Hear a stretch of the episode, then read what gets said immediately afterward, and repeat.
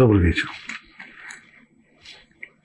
На прошлом уроке мы начали разбирать рассказ Торы о Первой мировой войне. Не той, которая началась в 1914 году, а той, которая случилась при жизни Авраама, когда коалиция четырех царей,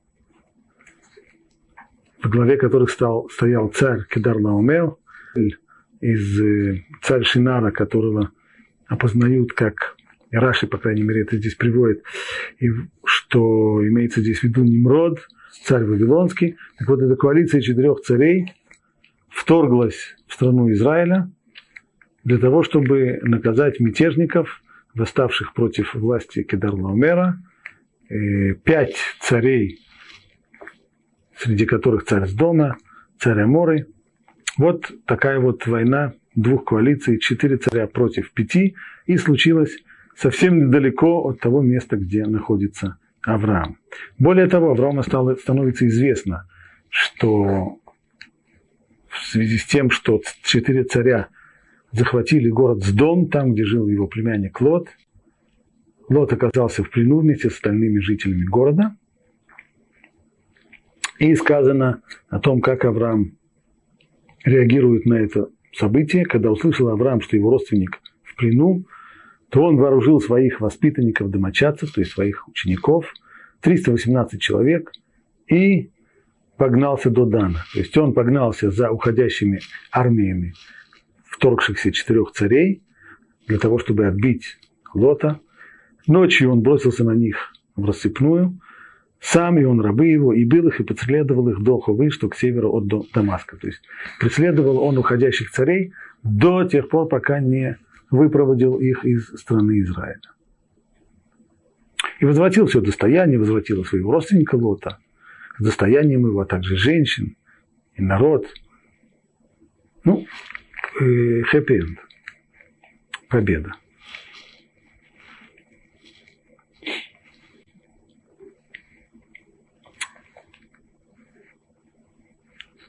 Мудрецы указывают, что это число 318 учеников, 318 домочадцев, воспитанников Авраама, которые участвовали в этом бою, Раши приводит, что это был Элиезер, его самый близкий ученик, наиболее близкий его воспитанник, Элиезер из Дамаска, а гематрия, то есть численное значение имени Элиезер, оно и 318. Получается, вроде во всей этой войне участвовал всего лишь один человек.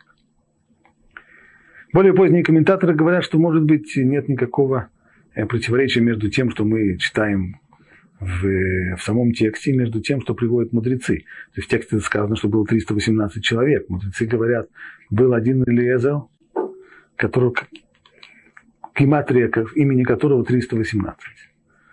Не исключено, что Авраам набрал 318 человек для того, чтобы они воевали, но поскольку принцип подобного, подобного рода военных действий таков, что в них должны принимать участие только самые-самые праведные люди. И те, у которых есть хоть какие-то сомнения по поводу чистой их совести, то их просят уйти с театра военных действий, то в конечном итоге бойцов становилось все меньше, меньше, меньше, меньше, пока не осталось Авраам и его ученик Элезер всего лишь вдвоем.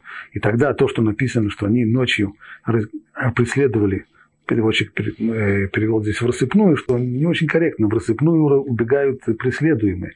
Но те, которые преследуют, они не преследуют в рассыпную. Имеется в виду, что они здесь разделились, то действительно разделились здесь на два направления преследования. Стало быть, все это было Авраам в одном направлении и, и Лезер в другом. Дальше сказано так. И вышел царь из дома навстречу ему по возвращении от поражения Кедарлоумера и царей, что с ним, в долину Шаве, она же царская долина. Царь из дома, освобожденный из плена, теперь он снова обрел свободу благодаря тому, что Авраам сумел выгнать царей и отбить у них э, всех тех, кого они взяли в плен. Царь выходит, царь из дома выходит навстречу своему освободителю. Написано, что он выходит в долину Шаве, она же долина царская. Что такое долина Шаве? Каждый, кто хоть немного знает иврит, он слышит здесь слово шаве, это означает равный, одинаковый. Что это за долина равная? Может быть, имеется в виду долина ровная, просто долина, в которой нет впадин, долина, в которой нет гор. Но все-таки слово это явно-явно режет слуха. И к тому же еще и подчеркивается долина Шаве, она же царская долина. Что за царская долина? Что имеется в виду, что, что имеется в виду под этой царской долиной? Если обратимся к Раши, Раши сначала приводит здесь арамейский перевод, перевод который на арамейский язык Онкелуса, и говорит, ну так и называется, Эмека Шаве, так это в, в, в оригинале, Эмека Шаве, долина Шаве. То есть это ее название, географическое название. Есть долина такая, есть долина такая, а есть долина Шаве. Согласно Таргуму, то есть арамейскому переводу Онкелуса, это просто гладкая такая равнина, и к тому же она еще свободная, на которой нет ни деревьев, никаких, никаких либо препятствий. И она же долина царская, поскольку она такая ровная, то она, очевидно, используется царями. Для чего? Имеется в виду, это царская дистанция. А предназначалась она для царских игр, то есть для того, чтобы устраивать там скачки, либо для того, чтобы устраивать там какие-то другие царские игры. Для этого использовалась вот эта самая ровная долина, без препятствий, на которых можно было устраивать какие-то военные или полувоенные игры. А мидраж, то есть буквальное значение этого слова, шаве, эмек шаве, долина, долина э, одинаковая, долина равное. Что здесь за равенство? Что здесь за одинаковость? Говорит Мидраш, это долина согласия. То есть на сегодняшний день, скажем, в сегодняшнем языке это уже превратилось в, в нарицательное. Эмикашаве, лагия, эмикашаве, прийти. Это означает прийти к единому мнению, прийти к общему согласию. Стало быть, понимать нужно так, если буквально переводить. Это долина согласия – или же царская долина, где все народы пришли к согласию, пришли к единому общему мнению и поставили Авраама над собой царем, князем от Бога и правителем над собой.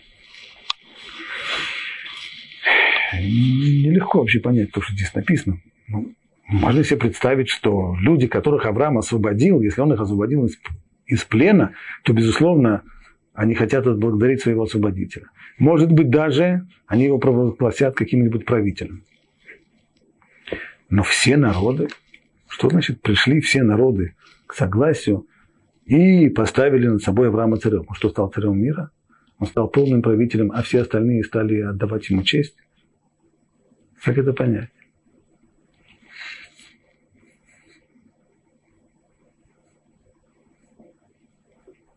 Так или иначе, очевидно, что жители Святой Земли, жители этой страны, безусловно, отдали здесь э, почести Аврааму, поскольку он их освободил. И происходит это в царской долине, Эмекашаве, в долине согласия. Дальше сказана еще одна фраза. А Малкицедек, царь Шалема, вынес хлеб и вино, а он был священником Бога Всевышнего. Кто этот Малкицедек? Ну, то, что он выносит хлеб с вином, понятно. Авраам с его воинами возвращаются после битвы, и их встречают не хлебом с солью, а так как было принято тогда хлебом с вином. Но кто этот Малкицедек?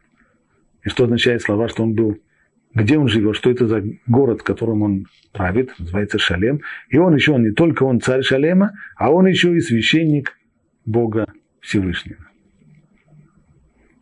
Вроде бы о нем до сих пор мы и не слышали. Раши приводит предание устной Торы, во-первых, что этот Малки Цедек – это никто иной, как Шем, сын Ноаха. Хотя он должен быть уже очень-очень-очень пожилой, поскольку он жил долгую жизнь, он еще жив, и в это время,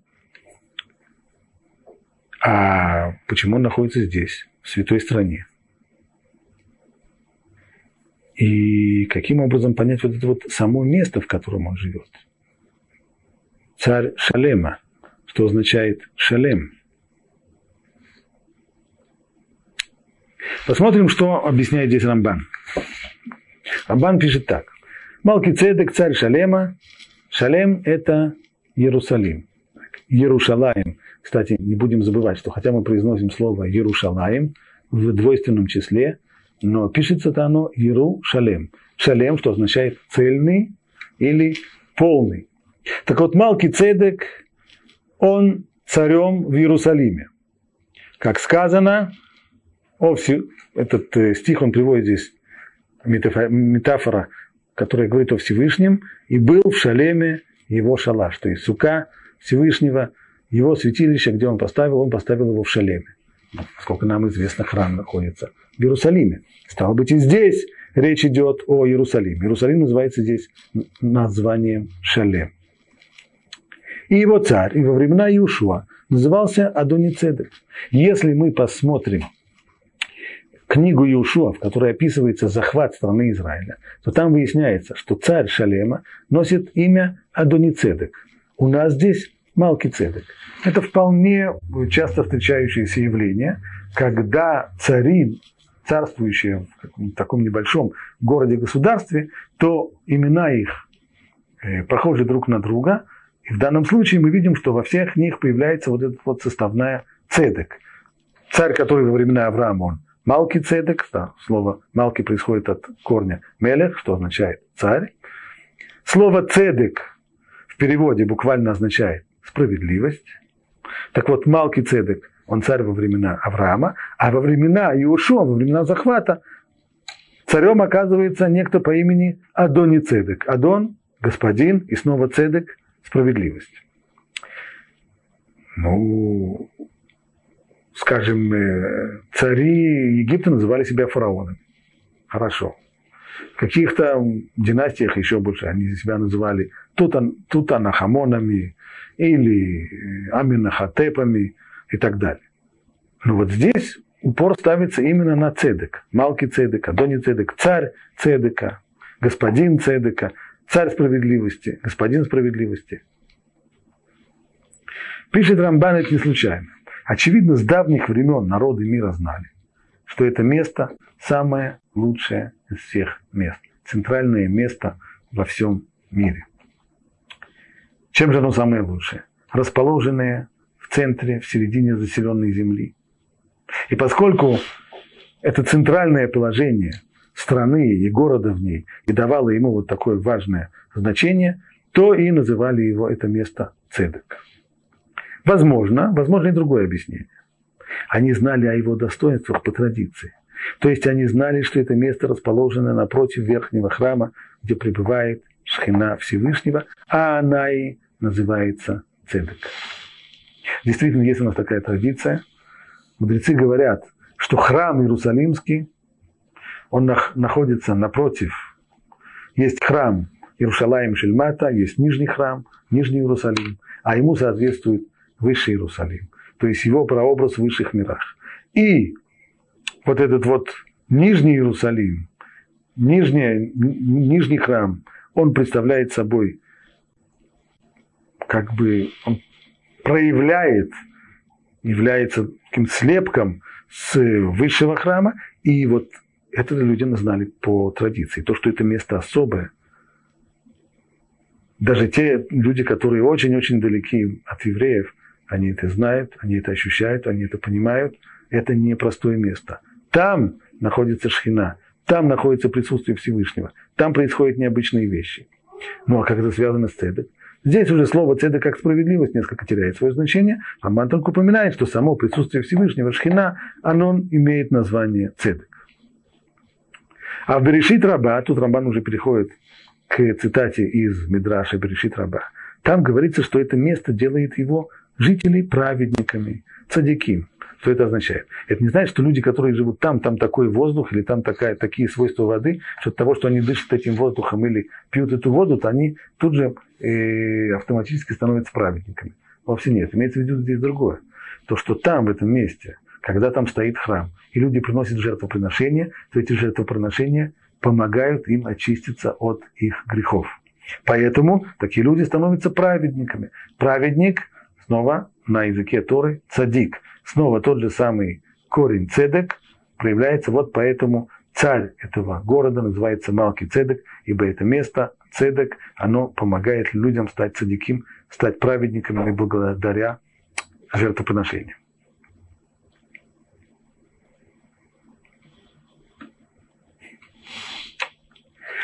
То, что сказано дальше, а он священник Богу Всевышнему, что это означает? Рабан связывает это дальше с тем, что сказано в тексте в продолжении. И благословил его, говоря, благословен Авраам Богом Всевышним, владыкой неба и земли. То есть благословение Малкицедека, царь Малкицедек благословляет Авраама. И благословен Бог Всевышний, который предал врагов твоих в твои руки. Второе благословение уже Творцу мира. И дал ему тот десятину из всего. То есть Авраам поделился с Малкицедеком, дав ему десятину всего своего, всех своих военных трофеев, которые он набрал в этой войне. Говорит Рамбан, вот то, что сказано, что он, то, что подчеркивает Тора, он священник Богу Всевышнего, чтобы понять, что не просто священник, чтобы сообщить нам, что Авраам не отделял десятины служителям других богов. Не то, что было. Есть люди, которые, в особенности люди, которые связаны с опасностью, они стараются, что называется, откупиться от всех. Вспомнил сейчас неожиданный эпизод из жизни. Я, много лет тому назад я сидел э, в синагоге, это было в э, Вильнюсе. И вот э, неожиданно зашла женщина по виду совсем славянского типа и спросила, «А где здесь можно дать пожертвование. Я спросила, зачем вам, чего вы хотите дать пожертвование. Знаете, говорит, она так меня посмотрела таким взглядом. Моего сына в армию забрали. Так я уже в костеле была и в мечети была, а сейчас я прямо к вам. На всякий случай откупиться от всех. И в костел дать, и в мечеть дать, и в это дать. Так вот, Авраам не поступал так. Авраам не имел дела ни с какими служителями, никаких культов. Зная же, что Малкицедек, он священник, что он служит Богу Всевышнему, имеется в виду Творцу мира, так Авраам отделил ему десятину. Во славу Богу. То есть само, это вот то, что он отдал здесь, десятину, это был акт прославления Всевышнего, поскольку он дает служителю Всевышнего.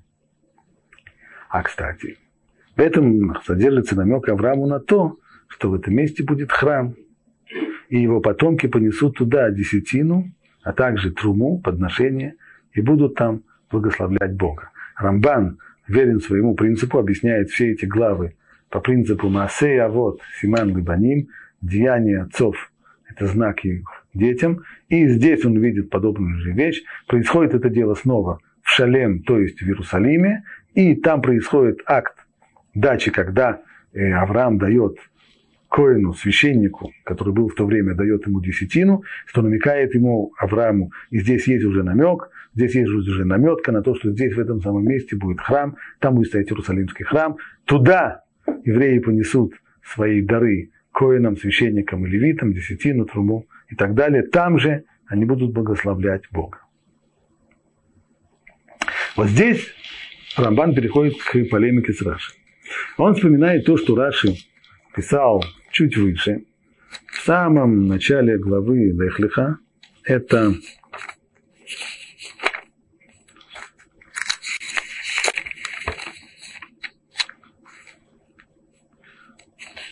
в седьмой главе, когда Авраам только приходит в святую землю, то написано там так.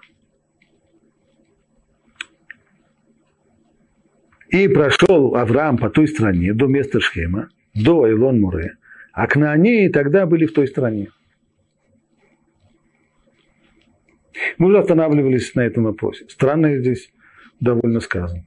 Что значит тогда были в той, в той стране? Слово «тогда» упоминается, когда мы хотим описать какое-то действие или событие, которое было тогда, а сейчас его уже нету. Вот тогда, а, тогда я был, э, или тогда я не был. Значит, тогда я был, а сейчас нет. Но ведь в тот момент, когда Тура была дана и когда она была записана, когда были записаны эти слова, то к ней в то время тоже были в стране Израиля. Можно было еще оттуда э, попросить. Но они еще живут к тому времени. Почему же Тора говорит здесь, тогда были в стране? Как будто бы в то время, когда Муж записывает в Тору эти слова, их уже там нет. Раши говорит, объясняя вот эту сложность, говорит, что тогда происходил процесс завоевания страны Кнаанеями. Верно, они в момент написания Тора, они тоже там живут еще. Их нужно еще выгнать оттуда. А то, что было тогда, и то, что не происходит во времена, во времена записания Торы, во времена получения Торы, это то, что захват, захват он тогда завершился. Что значит захват? А у кого кнаанейцы захватывали? Мы, может быть, до сих пор думали, что кнаанейцы являются коренными жителями этой страны. Говорит, даже ничего подобного. Да коренные жители, настоящие хозяева этой страны, это сыновья Шема, это семитская территория. А кнаанейцы, которые были по происхождению хамитами, то есть двоюродными братьями египтян, они в этот момент вытесняли истинных хозяев э, страны семитов из этого места. Ну, на первый взгляд, воспринимается лица даже очень даже хорошо, почти, почти сионизм. Да? Оказывается, на самом деле, самые-то настоящие первые хозяева были семиты, потом их выгнали к нанейцы, а потом мы снова пришли и выгнали к нанейцу, стало быть, к нам не могут иметь претензии за то, что мы завоевали это, это место. Так пишет Раш. Пишет Рамбан, цитируя здесь Раши, а Раши написал выше, а Кнани тогда в стране, то есть кнаанейцы отвоевывали тогда страну Израиля у потомков Шема, предка Авраама, поскольку она отошла к уделу Шема, когда Ноах отделял своих сыновей землей, согласно сказанному, и Малкицедек царь Шалем. То есть, ведь на самом деле раздел, подчеркивает Раши, земли, раздел всего мира, он не был спонтанным. Это не, не то, что просто каждый охват, отхватывал кусок земли отец всего современного человечества, Ноах после потопа, когда ему становится понятно, что все его потомки, потеряв этническую цельность, разделились уже сначала на группы этнические, затем на народы, которые уже говорят на разных языках, Ноах проводит планомерный раздел земли. И что касается потомков, значит, у него есть три сына, Шем, Хам и Ефет. Так вот, что касается потомков, потомков Шема, он им дает свой удел земли и страна Израиля, святая земля, попадает именно в удел сынов Шема. Ну, а Авраам, поскольку он потомок Шема, то, естественно, у него есть э, права на эту территорию. Доказательство, говорит, хотите Раши, что действительно это место было изначально уделом Шема, так это то, что в Шалеме, то есть в Иерусалиме, живет Малкицедек, царь Шалема, а этот Малкицедек никто иной, как сам Шем. Так если уже Шем там живет, естественно, предположить, что это земля и была в, э, на деле сынов Шема. А каким образом кнанейцы попадают туда, когда, когда уже приходит туда еврейский народ, когда Авраам уже туда приходит, в этой стране живут кнанейцы, они ее просто отвоевали у сыновей Шема, это была агрессия. Так пишет Раш. Заключает Рамбан, но это неверно. Согласиться с этим утверждением Рамбан не может. Ибо граница потомков Кнаана от Цидона и включает всю землю Израиля. Раши приводит здесь строки из предыдущих глав, из которых понятно, что от Цидона, то есть получается от Южного Ливана, и все, что южнее Южного Ливана, отходит к кнаанейцам. Там живут и финикийцы, и кнаанейцы. Все это включает Святую Землю, значит, поначалу по начальным условиям раздела земли весь этот регион был отдан именно кнанейцам, то есть сыновьям Хама, Хамитам. Граница же владений потомков Шема к востоку от массы, далеко от земли Израиля.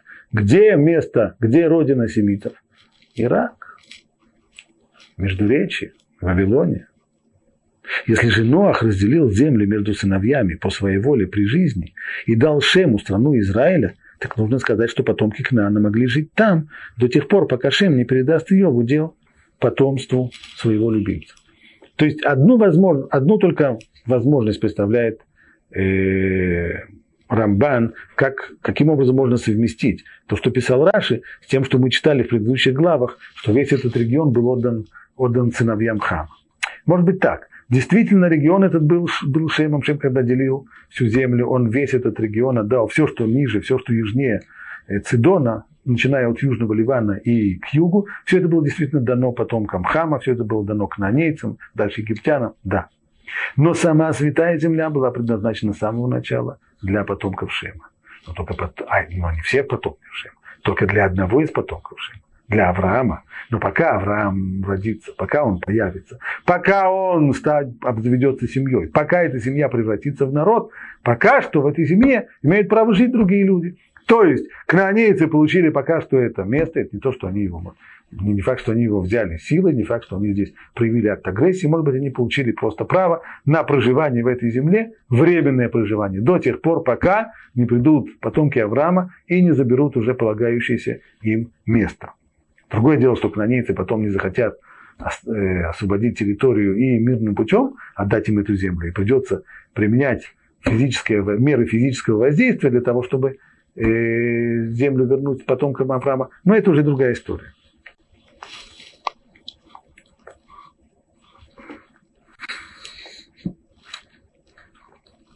Хотелось бы процитировать здесь еще слова Рава Ирша, который объясняет вот это вот само действие Авраама, когда он дает коину десятин. В чем его смысл?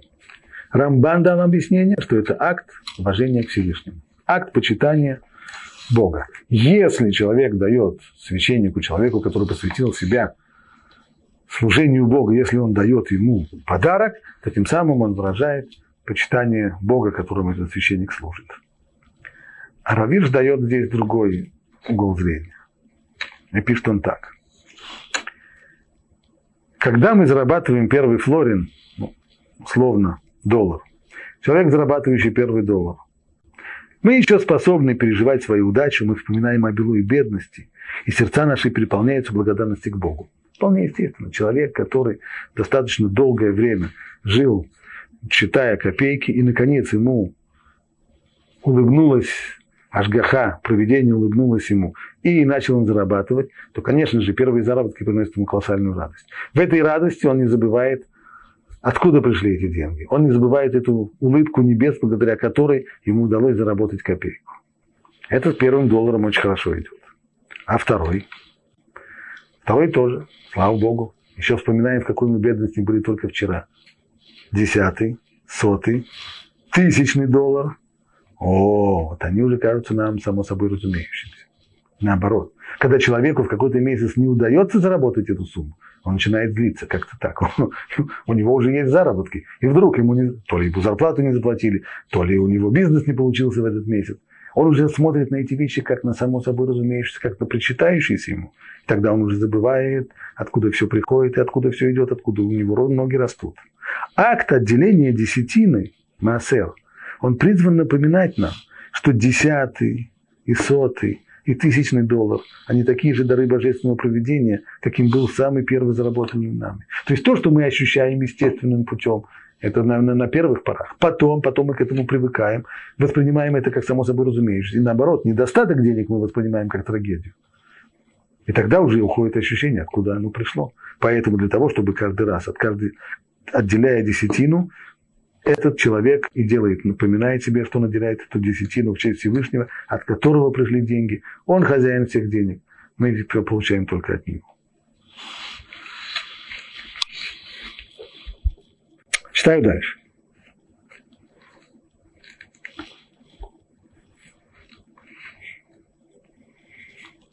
И сказал царь с дома Аврааму, отдай мне души, а имущество возьми себе.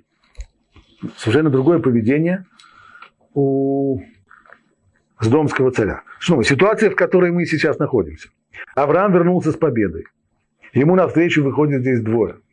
По крайней мере, двое. Один – это Малкицедек, царь Шалема. Второй – это царь с дома. Малкицедек приветствует его, благословляет и вносит ему хлеб и вино.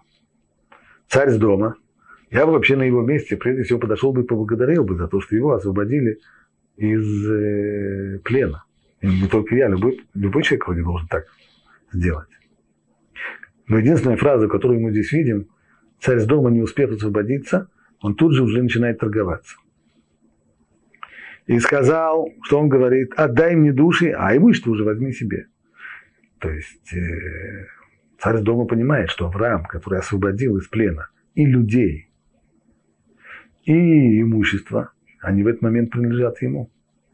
По всем понятиям военного времени, военная добыча, то, что, то, что когда-то принадлежало людям, люди уже давным-давно, в тот момент, когда у них отобрали это солдаты четырех э, царей, то понятно, что они об этом забыли думать, они совершенно смирились с этой потерей, и это имущество уже не их. Кому оно принадлежит? Тому, кто отобрал их.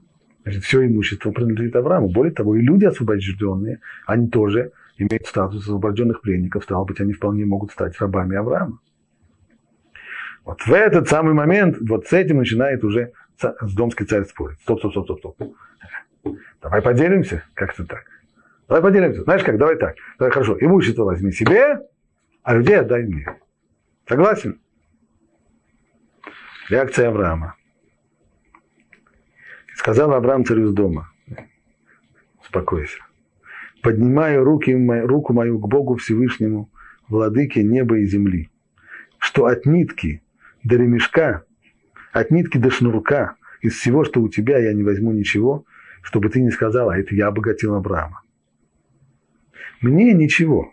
Разве что съели мои парни и доля людей, которые ходили со мной, Анер и школе Мабре, вот они пусть возьмут свою долю. То есть прежде всего Авраам вообще отказывается от всякой добычи. Возьми себе все имущество, все брахло, возьми себе всех людей. Мне ничего не нужно. Почему мне ничего не нужно? Я не хочу, чтобы у тебя была хоть какая-нибудь часть в моем богатстве. Быть богатым, я буду богатым. Это, это дело наживное, но не через тебя, не с твоей подачи. Вот это вот совершенно не нужно. Не хочу от тебя взять. Здесь есть очень интересное выражение. Сказал Авраам царю с дома, я поднимаю руку мою к Богу. Что означает поднимаю руку мою, руку мою к Богу? Это, другими словами, клятва. Просто сказали бы сегодня, я тебе клянусь, что от тебя ничего не возьму. Что из всего, что у тебя я не возьму, и как сказано, от нитки до шнурка. От нитки до шнурка. От и до, мы сегодня бы сказали, от самого малого до самого большого. Мне от тебя ничего не нужно. Ни, твои, ни твоего Мерседеса, ни твоих шнурков от ботина. От шнурков до Мерседеса. Авраам говорит, от нитки до шнурка. Ну и нитка и шнурок – это две маленькие вещи. Что значит от? Где здесь от и до? Они вроде бы находятся совсем рядом друг с другом. Как понять вот это вот само выражение от и до? Здесь, здесь очень интересное наблюдение. Наше восприятие сегодня, оно исключительно линейное. Поэтому у нас от и до – это от самого маленького до самого большого. Восприятие древних, оно цельное это восприятие как бы по кругу. Так. От нитки, самой маленькой, так, и до шнурка, тоже самая маленькая вещь. Все, все, все, все, что есть, от нитки до шнурка. Подобно тому, как наши мудрецы, есть известно, известный спор, который приводят мудрецы по поводу того, что сказано в Мегилат Тестер, что царь Хашвирош, он царствовал над 120 семья, семью странами Миоду от Куш, от Индии до Эфиопии. Говорит Талмуд. Спорили об этом мудрецы. Индия и Эфиопия они как? Индия на одном конце земли, а Эфиопия на другом конце земли? Или они рядом друг с другом? О, Индия здесь, а Эфиопия здесь. На первый взгляд довольно странно. Если мудрецы спорят, о чем они спорят? Если текст говорит нам, что царь Хашвирош был такой, такой, у него было такое огромное царство, в нем было 127 царств было под его командой. Так естественно, что от и до должно быть от одного края земли до другого края земли. Стало быть очевидно, что Индия и Эфиопия имеется в виду два разных края земли. Мы сейчас не будем говорить о том, что можно посмотреть в карту и выяснить, как они близки или нет. Это, это отдельный вопрос. Мудрецы, мудрецы Талмуда не заглядывают в карту. Они смотрят на текст что можно понять из текста? Так на первый взгляд, казалось бы, понимание текста оно однозначно. Если 127 государств, так от края земли до края земли, от Индии до Эфиопии, значит Индия и Эфиопия находятся на разных краях света. Но есть второе мнение, может быть не так. Может быть они на самом деле рядом друг с другом. А что означает тогда что он царствовал от Индии до Эфиопии. Имеется снова уже полный. Он царствовал тогда над всем миром, и весь мир целиком, делаем здесь такой круг, весь мир целиком, он от Индии до Эфиопии, которые на самом деле, они соседи.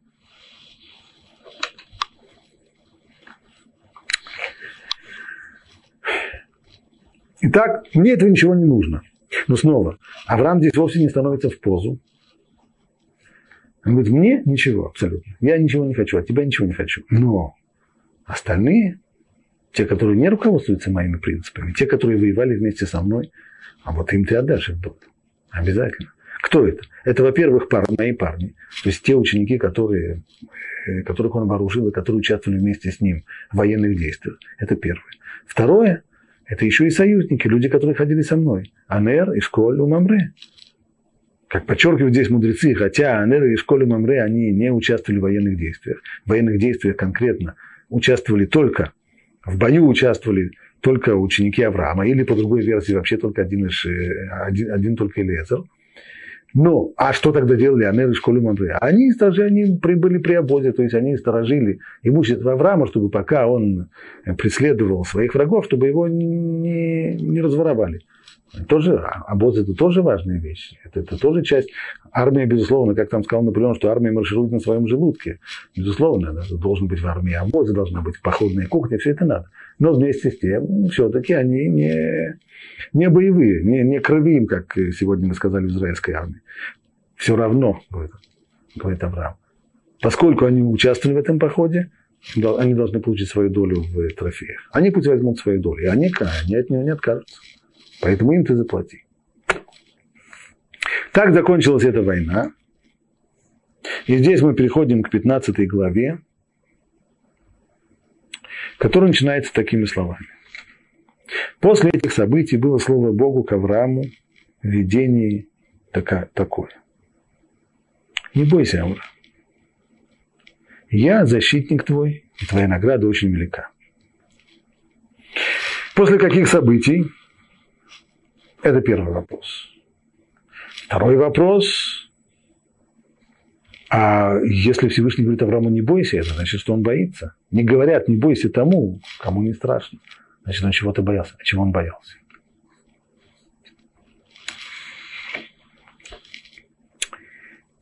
Я бы объяснил сразу так, на вскидку. После этих событий, сразу после войны, Авраам, ему удалось выгнать армии четырех царей.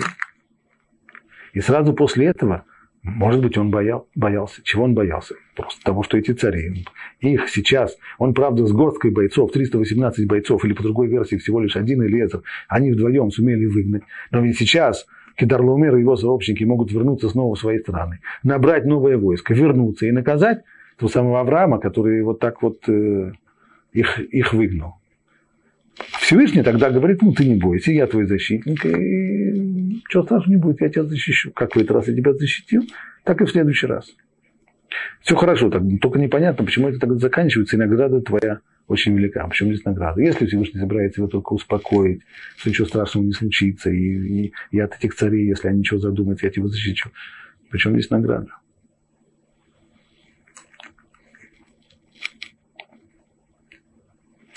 Посмотрим Раши.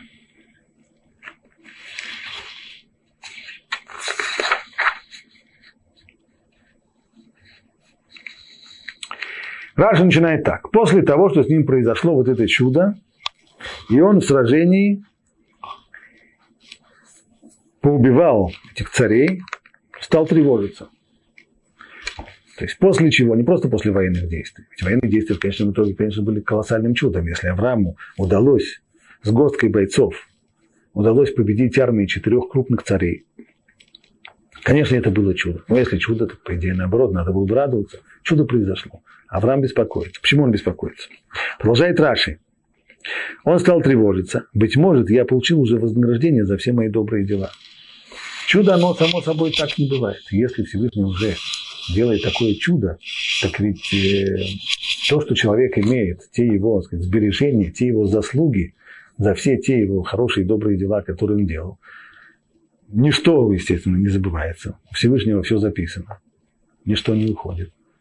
Но точно так же, как человек, у которого есть деньги на счету, а он позволяет себе перерасход и позволяет себе расходовать больше, чем он получает ежемесячно, то в конечном итоге те самые деньги, сбережения, которые у него есть на счету, могут э, уменьшаться, уменьшаться, уменьшаться. Так что в один прекрасный день у него ничего не останется. А что будет ему на потом? Иными словами, а что будет тогда Аврааму на потом, когда он закончит свой жизненный путь, тогда нужно же иметь тоже свои сбережения.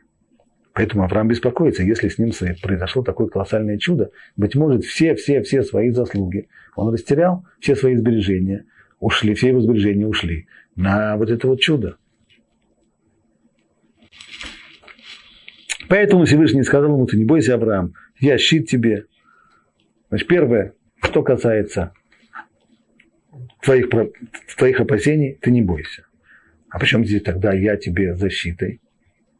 Я тебе защитой от кары, что ты не понесешь наказание за всех тех людей, которых убил. А что же твои тревоги о полученном вознаграждении, то ты знаешь, что твоя награда очень велика. Итак, оказалось здесь еще один дополнительный мотив. Значит, первый мотив, говорит Раши, это беспокойство о том, что он растратил все свои сбережения.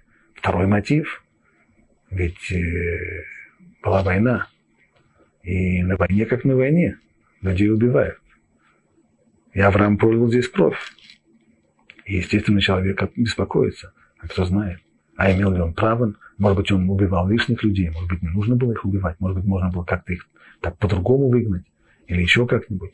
Это Всевышний его успокаивает. Что касается убитых тобой людей, ты можешь не беспокоиться. Тебе это полностью, полностью оправдано, и никакого наказания тебя не ждет. Это первое. А что касается произошедшего чуда, если ты боишься, что ты растратил свои все сбережения, на этот счет тоже можно не бояться. Твоя награда настолько велика, то есть у тебя эти сбережения таких размеров, что произошедшее чудо мало, мало что затрагивает. Все еще осталось.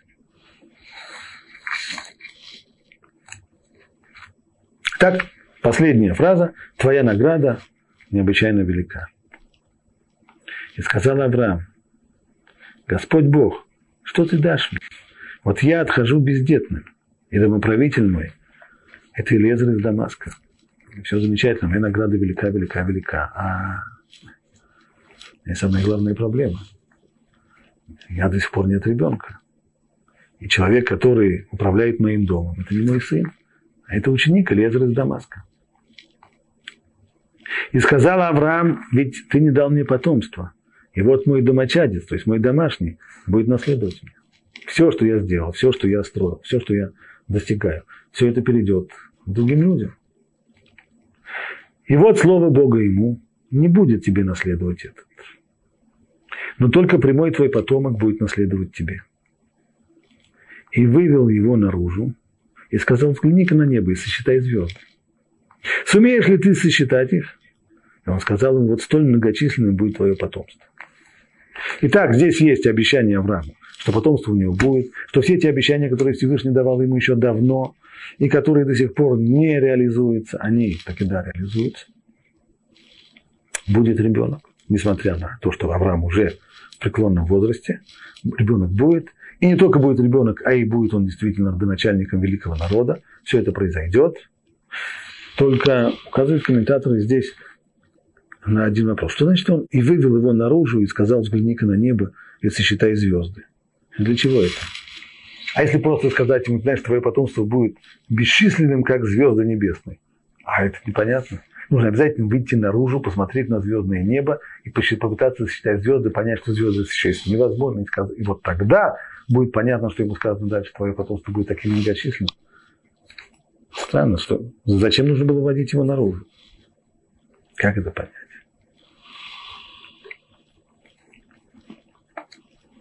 Снова обращаемся к Раши. Говорит Раши, согласно прямому значению. То есть, если мы понимаем это на уровне пшат, действительно вывел его из шатра. Зачем? Чтобы показать ему звезды. Но согласно аллегорическому толкованию, то он сказал ему, ты оставь свою астрологию. То есть вывел его за рамки, за пределы, вывел его наружу имеется в виду все то, чем ты до сих пор занимаешься, и то, что все твои понятия, которые есть, ты бросит. Брось астрологию. По звездам ты видел, что не будешь иметь сына. В те времена, во времена Авраама, астрология была одной из наиболее развитых по тем временем наук. Область знания достаточно популярная. Ну, Авраам как человек образованный, зная свой гороскоп, зная, что касается гороскопа его жены, понимал, что детей у него быть, у них детей быть не может. Что делать? Если звезды это говорят, то, скорее всего, это так. На это Всевышний, Всевышнему говорит, ты оставь свою астрологию. Аврааму действительно нет, не предназначено ему сына, не имеет сына. Но Авраам, когда мы изменим твое имя, у него будет сын. Твоя жена, как ее зовут, Царай, ей не суждено родить. Мы ей изменим имя. Но Сара, она родится. Я изменю вам имя, и ваша доля тогда, ваша судьба изменится.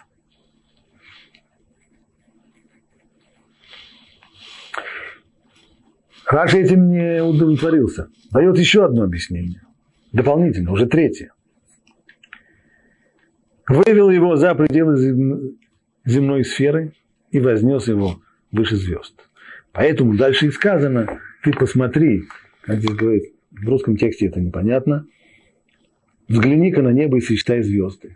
Так вот, слово, глагол этот взгляни-ка глагол, который был употреблен в оригинале, говорит Раши, абет, лабит, его значение, есть несколько синонимов, все они говорят о том, чтобы смотреть, глядеть, поглядывать и так далее. Так вот, слово абет, его оттенок особый, это именно когда смотрят сверху вниз. Получается, что на звезды Авраам Абину, Авраам должен был посмотреть сверху вниз.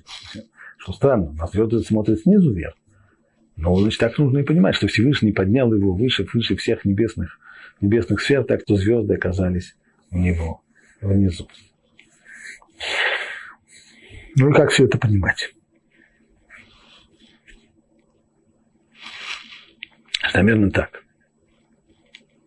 Что касается природы с ее законами, с ее ограничениями, то здесь в области законов природы есть только то, что есть. А то, что было, Авраам и Сара были бесплодны и детей у них по в соответствии со всеми природными законами детей у них быть не могло. Нет. И звезды это показывают. Можно было и к врачам пойти и получить то же самое заключение. Детей не будет, не может быть. А что и Всевышний говорит, ты свою астрологию брось. Почему? И здесь это связывается с дальнейшим. То, что написано, что он поднял его над всей земной сферой. То есть Всевышний приподнял Авраама и поставил его над законами природы, над миром природы. По законам природы ребенка быть не может. Он будет. Как будет? Вопреки законам природы. Вопреки всем ограничениям. Вот это и означает то, что Авраам здесь вознесся над миром. Так что звезды оказались у него в ногах.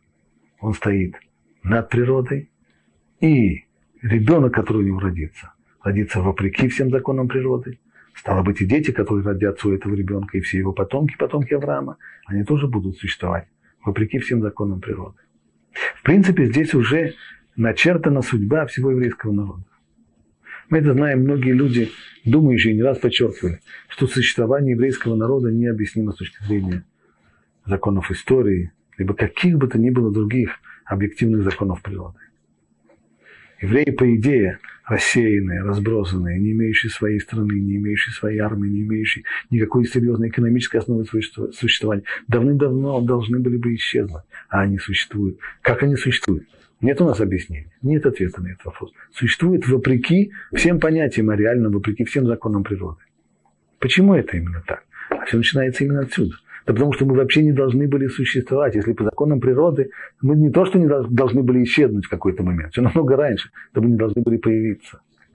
Не было никакой возможности появляться. Наш, пра, наш предок Ицхак не должен был родиться по законам природы. Родился вопреки им благодаря тому, что Всевышний поставил его над законами природы, вывел его наружу, вывел его за пределы осязаемого мира, вывел его за пределы всех материальных ограничений и поставил его над ними.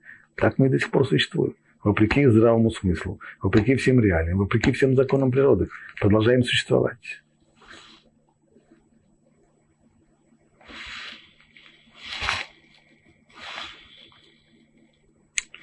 И поверил он Богу, и он засчитал ему это в праведность. Не могу удержаться от того, чтобы не сказать несколько э, слов об этом стихе. Стих этот очень-очень известный. В особенности в русском переводе, правда, в несколько ином.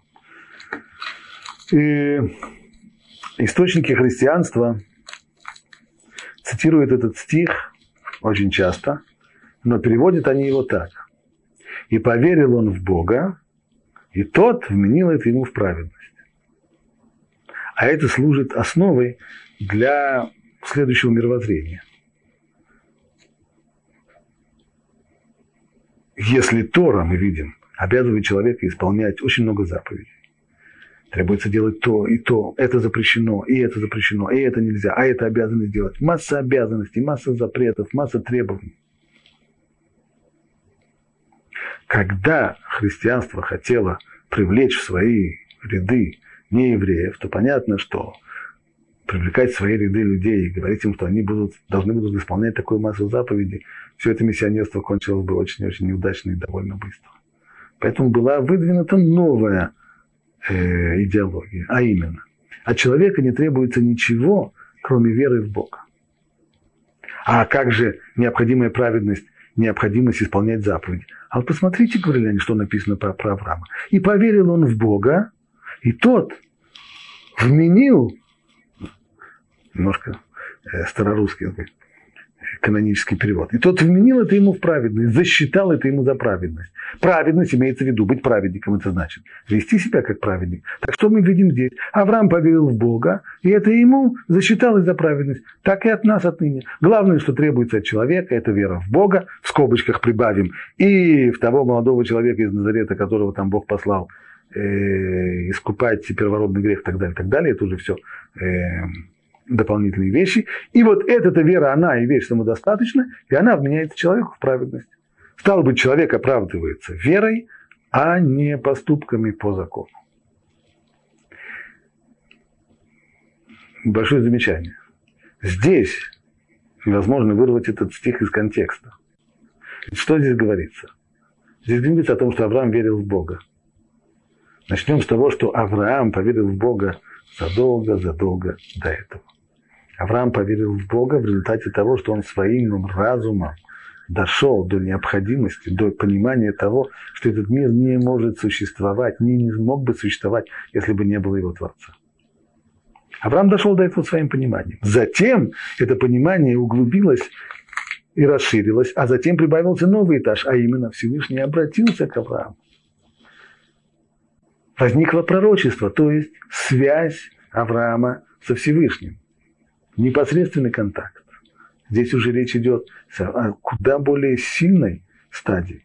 Здесь нет у человека сомнений, да или нет, существует или не существует. Может, да, может, нет, на всякий случай верит. Разговор идет совсем-совсем о другом. У Авраама было, был прямой контакт. Это уже, это уже не просто вера, это уже вещь, которая стоит над, над тем, что люди обычно понимают под словом веры. А здесь разговор идет не о том. Правильный перевод – это не то, что Авраам поверил в Бога, а то, что Авраам поверил Богу, и тот засчитал это ему за праведность. А именно, здесь было обещание. И было обещание вопреки всему тому, что Авраам знал. Авраам знал, что ему уже восьмой десяток. Авраам знал, что его жена тоже не первой молодости. Более того, он знал, что по медицинским соображениям у них детей не должно быть. И еще более того, он знал, что с точки зрения астрологии, по звездам, по гороскопу, совсем там не светит. Никаким, никоим образом не может быть ребенка. Но Всевышний ему пообещал, пообещал, что будет ребенок, и не просто будет ребенок, а еще произойдет от них многочисленный народ, многочисленный, как, как звезды. И он ему поверил. Более того, не только поверил, но и не попросил никакого подтверждения. И сказал ему, Всевышний продолжает, «Я Бог, который вывел тебя из Урказдима, чтобы дать тебе эту землю в наследие». Снова здесь есть обещание. Не только я произведу от тебя народ, но и дам тебе эту землю в наследие. Но пока что это земля. Так же, как с народом. Не только что народа еще нет, но даже одного ребенка нет, а уже восьмой десяток. То же самое и со страной. Страна-то пока принадлежит другим но я тебе ее обещаю. Но тот сказал, Господь Бог, а вот как я узнаю, что буду наследовать ей? Здесь, на первый взгляд, мы чувствуем у Авраама уже некоторое, не то же сомнение, но, по крайней мере, желание получить какие-то более точные заверения. А нельзя ли получить какое-нибудь знамение, какой-нибудь знак, что-нибудь, чтобы я точно знал, что эту страну, эту страну я получаю. На обещание потомства Авраам не прореагировал так. Он не спросил, а вот как бы мне так точно узнать, а, по, а я узнаю, что у меня действительно будут дети? А можно получить какое-то знамение? Не было этого. Тогда значение этих слов, которые мы прочитали выше, оно простое. В отличие от того, как прореагировал Авраам на обещание земли, на обещание потомства, он прореагировал простой, элементарной верой. Поверил Богу, не задавая вопросов. Пусть это было, пусть это может выглядеть нереальным, пусть это выглядит фантастическим. Он поверил, не задавал вопросов. Но что касается уже земли, что касается того, что он обещал здесь ему землю, вот здесь Авраам задает уже вопросы.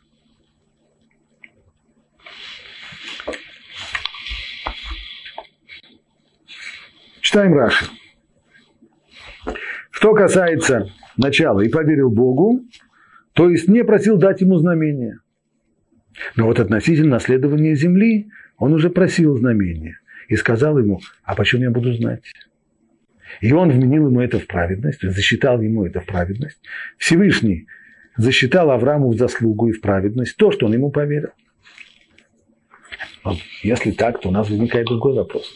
А почему Авраам тогда, если он так просто и искренне поверил в фантастическое обещание о том, что у него будут дети, и от них произойдет великий народ, то почему Авраам не смог поверить в том, что Всевышний даст ему эту землю? Почему, нужно, почему у него вдруг возникли какие-то сомнения, и он попросил какое-то знамение? Чем отличаются два вопроса? Разве Всевышнему более трудно сделать так, чтобы бесплодные люди сумели родить ребенка? Это, это, более, это, это, это, это легче, чем, э, наоборот, это легче, чем дать, дать ему землю? На самом деле есть здесь разница.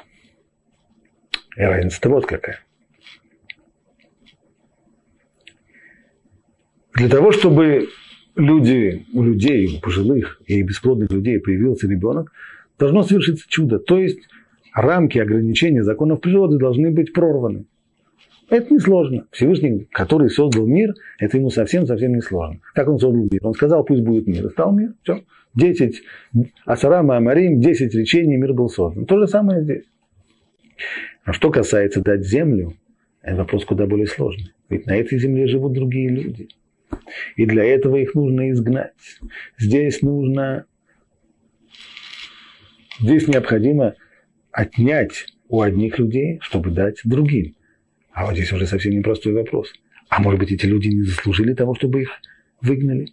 Может быть, они на самом деле заслуживают того, чтобы оставаться и жить в этой самой земле? Откуда я знаю, спрашивает Авраам. Ведь, может быть, ты пожалеешь этих людей. Быть может, в конечном итоге будет какое-нибудь здесь изменение. Поэтому я бы хотел знамения, чтобы быть уверенным, чтобы что, ни, что бы ни произошло, что бы ни было, чтобы я точно знал, что эта земля будет принадлежать моим потомкам. Это первое понимание этой фразы. Раши здесь не останавливается и дают тут же другое объяснение, альтернативное. Альтернативное объяснение, что то, что Авраам спросил, а как я буду знать, он не просил у Всевышнего никакого знамения. Нет, он поверил в то, что Всевышний может дать ему эту землю точно так же просто и очевидно, как он поверил тому, что у него родится сын. Но то, что он сказал, а как я буду знать, имеет в виду другое. А ты мне дай знать, благодаря какой заслуге мои потомки смогут оставаться в этой земле. Я хочу знать другое. Завоевать эту землю они смогут. Ты им дашь эту землю. У меня нет никаких сомнений. Но после того, как ты им дашь, они же должны будут удержать. А удержать эту землю будет совсем непросто. Всегда в мире найдутся другие силы, другие народы, которые захотят их попросить из этой земли, которые попытаются вытеснить, завоевать. А для этого нужны нужны будут силы, и не просто силы, для этого должны будут заслуги. Вот это я и хочу знать. Благодаря каким заслугам, что мои потомки должны в себе развить, чтобы я был уверен в том, что эта земля у них останется после того, как ты им дашь. Подарок можно получить. Но подарок же нужно удержать, его же нужно не потерять. На что Всевышний ему отвечает, зачитываю следующий стих. И сказал, возьми себе трех телиц, трех коз и трех ягнят, а также горлицу и молодого голубя. Что означает эти три телицы, три козы, три ягненка, горлицы, молодые голуби. И это животные, помимо того, что это кошерные животные, но это именно те самые животные, из которых приносятся жертвы в храме. Поэтому здесь, в этом действии, приходит прежде всего намек. Если ты хочешь знать, благодаря чему можно будет удержаться в этой стране, благодаря жертвоприношению, чем жертвоприношения помогут удержаться в этой стране? Ну, самое простое объяснение, на самом простом уровне, а вот какое. Если потомки Авраама будут грешить, и это может быть опасным для их пребывания в земле, то благодаря жертвоприношениям, которые очищают грех, с помощью которых можно искупить грех, можно будет очищаться от всех грехов и тем самым удержаться в земле, вот это путь, которым можно будет, благодаря которому можно будет оставаться в Святой Земле после того, как мы ее получим от Всевышнего. Здесь мы закончим, а продолжим уже в следующий раз.